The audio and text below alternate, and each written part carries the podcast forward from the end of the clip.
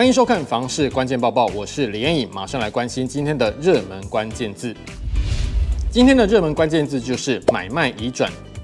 各地方政府每个月定期公布的买卖移转栋数是房屋交易量最直接的指标。那么根据最新的数字，六都各地政局公布十月份的买卖移转栋数呢，六都全面都是下跌的，其中以桃园市量跌最多。根据六都各地政局公布的数据，台北市在十月份买卖移转栋数为一九二六栋，月减一点六趴。新北市为三八五一栋，月减六点五趴；桃园市三千零六十六栋，月减十六点三趴；台中市四千零六十九栋，月减零点七趴；台南市一千六百二十一栋，月减七点七趴；高雄市二五六三栋，月减七点二趴。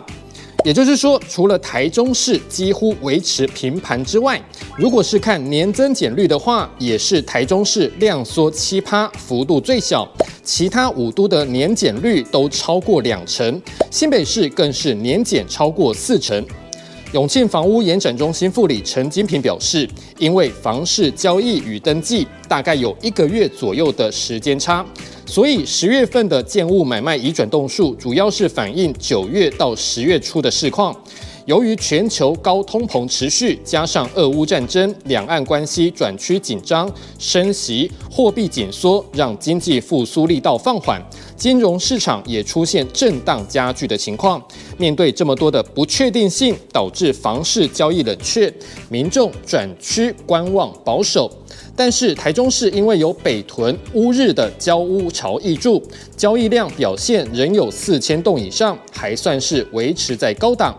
累积今年一到十月的建物买卖已转动数，台中市也还是创下近九年的新高，只是增幅已经收敛了。陈金平也说，今年一到八月整体的交易量受惠于新屋交易潮挹注，所以累积年增率有短暂重回正成长。但是累积一到九月交易量就再度回到负成长，累积到十月年减幅持续扩大。预期今年全年的建物买卖移转动数呈现负成长，已经几乎是定局了。这也将是近六年来首次呈现衰退。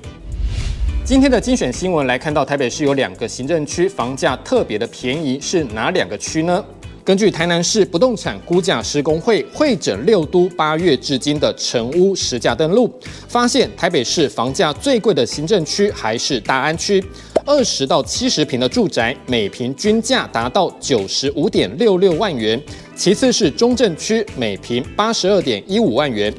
但是也有便宜的区域，像是文山区均价来到四十八点六七万元，北投区均价则是五十点八五万元。这两个行政区相较于台北市的平均值都便宜了两成以上。接下来这则新闻来看到新北市又出现了烂尾楼。新北市树林区保安街一段的建案凯旋大院，经传建商要解散，建造工程急喊卡，影响购屋的逾百户民众权益。消保官表示，已经接到民众投诉，建商因为资金不足无法续建。